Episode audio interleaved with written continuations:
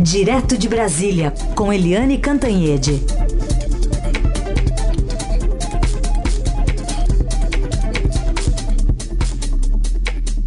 Oi, Eliane, bom dia. Bom dia, Raíssen Carolina, ouvintes. Bom dia, Eliane. Vamos começar falando sobre então as manifestações marcadas para hoje em prol da educação. É, eu queria só colocar um trechinho aqui de um vídeo é, divulgado pelo próprio ministro nas redes sociais, ministro Abrão Weintraub, dando o tom né, de uma avaliação do governo sobre esses atos de hoje. Esse governo acredita que as manifestações democráticas e pacíficas são direito de todos os brasileiros contra, a favor. O que não pode acontecer é a coação de pessoas que, no ambiente escolar público, criem algum constrangimento aos alunos a participarem dos eventos.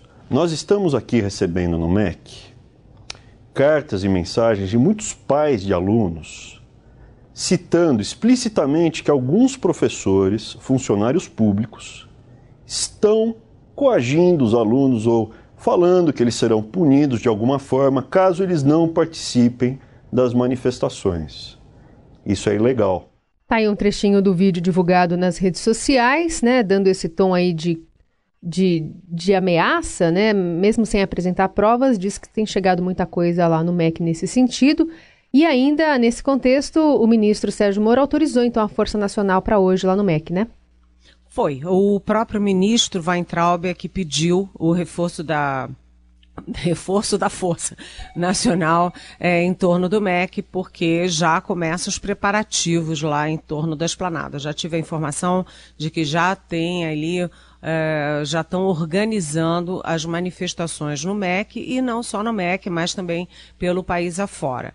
É, é um erro de quem está organizando, do pessoal das universidades, achar que isso é uma resposta ou é um contraponto às manifestações de domingo. São que foram, só para lembrar, né, o óbvio que foram manifestações a favor do governo Bolsonaro e e aí, de certa forma, contra o Congresso, contra o Supremo Tribunal Federal. Na verdade, são manifestações é, de caráter diferente. Uma é uma manifestação geral de apoio a um governo que estava manifestando alguma fraqueza. E essa de hoje é uma manifestação pontual em cima de um tema muito específico, que é a educação brasileira. A gente sabe que o governo Bolsonaro tem tido enormes dificuldades no trato com a educação. Né? Teve aqueles problemas todos ideológicos, assim, incompreensíveis na época do primeiro-ministro Vélez Rodrigues e continua tendo problemas agora ideológicos também com Weintraub. O Weintraub, pelo menos, está dando aí uma cara, um rumo ao ministério mas esse rumo vem sendo bem questionado. É, manifestação de estudante, é, eu acho que faz parte de todas as democracias do mundo. Todas, uh, todos os movimentos da história tiveram participação de estudantes. É assim que você forma também o caráter de cidadania, né, de participação. É, e jovens é, têm até por, é, por índole a coisa de ser do contra, de ser provocativo, de, enfim, tem aquela é, irreverência que é, no meu ver, muito saudável. Depois as coisas vão se acomodando mais, vão ganhando mais pragmatismo. Mas os jovens não têm obrigação de ser pragmáticos, têm obrigações de terem, inclusive, um pouquinho de utopia, de sonho e de participação, a vontade de participar do seu país como você bem disse, Carolina, o tom do ministro é um tom ameaçador. Ou seja, antes das manifestações, ele já atiça o movimento, ele já dá gás para aqueles grupos uh, que sempre existem em manifestações que são mais radicais. Ele não devia. Não devia. Era melhor ter ficado calado e ser manifestado depois. Porque a fala dele é uma fala que só atiça as manifestações. Agora, de qualquer jeito, eu não estou esperando uma manifestação estrondosa, não. Vamos ver, né? Essas coisas podem surpreender. E a gente amanhã aqui comenta o resultado dessa manifestação de hoje. Vamos lembrar que a primeira ele já deu uma atiçada, né? Com a balbúrdia que ele falou que existia, foi entrevista aqui ao Estadão, né? Pois é, a balbúrdia foi para justificar o corte nas universidades federais. Ele citou inclusive a UNB, aqui de Brasília, onde eu me formei, a Universidade da Bahia, a Universidade Federal do, do Fluminense, do Rio de Janeiro, é, como balbúrdia, né? Eu acho que estudante não fazer balbúrdia é, é que está errado, né? O estudante tem que fazer alguma balbúrdia. Eu, quando era estudante, fazia também. É, mas é, essa questão do, do governo, ideológica do governo, contra, cortando verba de universidade, cortando verba de pesquisa, é, atacando ali a área de humanas, filosofia, antropologia, sociologia, como se fosse fossem coisas menores, descartáveis, isso é preocupante. E ontem, inclusive, sabe, teve uma decisão que é surpreendente. O governo simplesmente censurou, vetou a pesquisa da Fiocruz, que é uma, enfim, uma instituição prestigiadíssima dentro e fora do Brasil, uma pesquisa que reuniu é, 5 mil, é, pesqui 500 pesquisadores, custou 6 milhões de reais para descobrir, durou anos, para descobrir se havia uma epidemia de drogas no Brasil. E a conclusão da pesquisa foi que não há. Há uso de drogas, mas não há uma epidemia de drogas. E aí o governo não gostou do resultado e questionou a, a, a, a técnica, a metodologia da pesquisa da Fiocruz. Quer dizer, não foi uma decisão é, técnica do governo, foi uma decisão ideológica. Tipo assim, Fiocruz deve estar cheio de esquerdista, eles são a favor da descriminalização da droga, então essa pesquisa não vale nada. Uma pesquisa uhum. que tem lastro é, científico, né? É.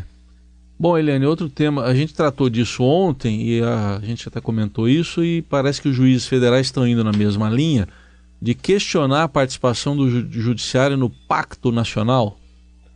É, é, a gente viu que a Associação dos Magistrados questionou isso, disse que é, pactos se fazem entre os atores políticos, ou seja, executivo e legislativo, e que o judiciário é um órgão técnico, não faz pacto.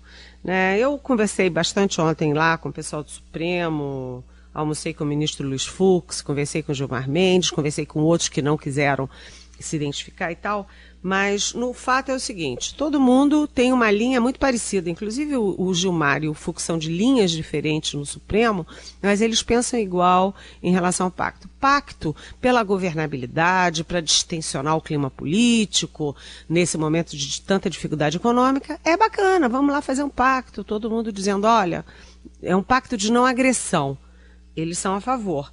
Mas isso não pode significar o comprometimento do Supremo e do Judiciário como um todo para votar de acordo com o que o governo quer. Aí não dá. Então, a frase do, do Fux, por exemplo, é uma frase é, diplomática, mas que diz, diz muito. Porque ele diz o seguinte: é, é, a favor de um pacto pela governabilidade, sim, mas mantendo a independência do judiciário. Gilmar Mendes, na mesma linha, a favor de um pacto pela governabilidade? Sim, sou a favor, mas dentro dos parâmetros da legalidade. O que, que significa isso? É, o governo elencou, junto com o Dias Toffoli, presidente do Supremo, cinco pontos é, para, enfim, para dar objetividade ao pacto. Os dois primeiros são a reforma da Previdência e a reforma tributária. O, o judiciário não pode é, dizer, ah, sim, estou fechado com, com o que vier da reforma. Sabe por quê? Porque seria um pré-julgamento. Porque depois da votação no, no Congresso, certamente haverá ADINs, ações diretas de inconstitucionalidade sobre a reforma, que vão ser julgadas pelo Supremo. Então, é, eles são a favor de um pacto genérico para distensionar o clima, mas não um comprometimento do Supremo e do Judiciário para não é, questionar, não julgar, não derrubar eventualmente decisões que tenham sido tomadas por outros poderes. Agora, Eliane, é, Supremo Tribunal Federal decidiu é, sobre uma questão bastante polêmica da medida da, da, da, reforma trabalhista que tratava sobre grávidas, né, gestantes e lactantes, quem estava amamentando, se poderia ou não trabalhar em ambientes insalubres. E a decisão foi de que as mulheres não podem trabalhar nesses ambientes porque elas estão gerando uma criança, mais ou menos isso. Eliane. Só isso, né? Carolina, eu achei essa decisão tão esdrúxula, entendeu? Porque é, é tão óbvio, né, que uma mulher que esteja grávida e esteja amamentando um bebê que não é dela, mas que é da sociedade, é do país, é do mundo, é do futuro, é, não possa trabalhar em lugares que acarretem risco a ela e a criança. Me parece meio, meio óbvio isso. Hum. Mas isso foi incluído naquele projeto do, do governo Michel Temer, é, da reforma trabalhista, é, passou pela Câmara com um compromisso do governo e do Senado fazerem uma revisão, uma negociação para retirar na votação do Senado. No final, a negociação foi por água abaixo, não teve negociação nenhuma, e o que o Supremo fez ontem foi corrigir essa, essa possibilidade de grávidas lactantes trabalharem em lugares é, completamente insalubres. O relator, que é o ministro Alexandre de Moraes, ele inclusive disse assim: como exigir que uma grávida trabalhe numa carvoaria lá no interior do Nordeste, sabe, em, em condições absolutamente inadequadas. É, é, claro que o Brasil é um país muito complexo, há, há, há mulheres altamente qualificadas. É, aqui do Centro-Sul, principalmente, e das capitais de todos os estados, que estão aptas a, a, a decidir o que, que é bom, o que, que é melhor, e conforme a lei é, que foi derrubada ontem, ele poderia, é, poderia, essas mulheres teriam condições de contratar o um médico e pedir um laudo para permitir que elas trabalhassem quando elas assim quisessem, ou se um laudo para não trabalharem. Mas como fazer isso no interior do Piauí, no interior do Amazonas, no, nos rincões do país, onde estão as mulheres mais desprotegidas, mais entregues à própria sorte. Então, o Supremo Tribunal Federal tem 11 votos, 10 foram favoráveis a derrubar essa parte da lei que já tinha sido é, é, derrubada por habeas corpus, enfim, é, precariamente pelo próprio relator Alexandre de Moraes e só um votou a favor de manter a regra, que foi o ministro Marco Aurélio. Mas o Supremo está animadíssimo, viu? O Supremo tem muitas outras coisas aí, inclusive está previsto para o dia 5 de junho a votação da descriminalização é, de, do porte de, de drogas para consumo próprio. Né? Então, é, é uma questão super complexa, porque, imagina, no novo quadro político, ambiente político brasileiro, após as eleições, ou mesmo desde a campanha e tal, é, todo mundo é absolutamente contra as drogas, mas o Fernando Henrique Cardoso, por exemplo, e outras pessoas, inclusive da área científica, dizem que. É, que o porte, a posse de pequenas quantidades de maconha, por exemplo, deveria deixar de ser crime. Uma coisa é tráfico, outra coisa é é, consumo de drogas. Mas é, é, uma decisão super difícil porque a sociedade está muito sensível e pode causar uma reação grande contra o Supremo. Aliás, eu conversando, eu ontem disse que estava conversando com o Gilmar Mendes e ele é muito próximo do Raul Jungmann, que foi ministro da Segurança. E o Raul Jungmann estava dizendo que há 160 mil presos no Brasil é, condenados ou acusados de serem traficantes Aí o Raul Jungmann perguntou para o Gilmar Mendes: vem cá, será que é possível que tenha 160 mil traficantes no Brasil? Ou seja, a polícia e a justiça estão prendendo pequenos usuários ou pequenos traficantes ali, a garotada é, que pode ainda ter algum jeito, né? Como se fosse traficante, tudo na mesma, no mesmo balaio. É, além disso, o Supremo tem vários outros a gente vai falar muito do Supremo ainda nesse semestre e ao longo do ano, viu, gente? Aliás, ainda sobre o Supremo, hoje tem a questão, o julgamento que envolve as regras para as privatizações, né, Eliane? Essa é uma decisão super, super, super importante.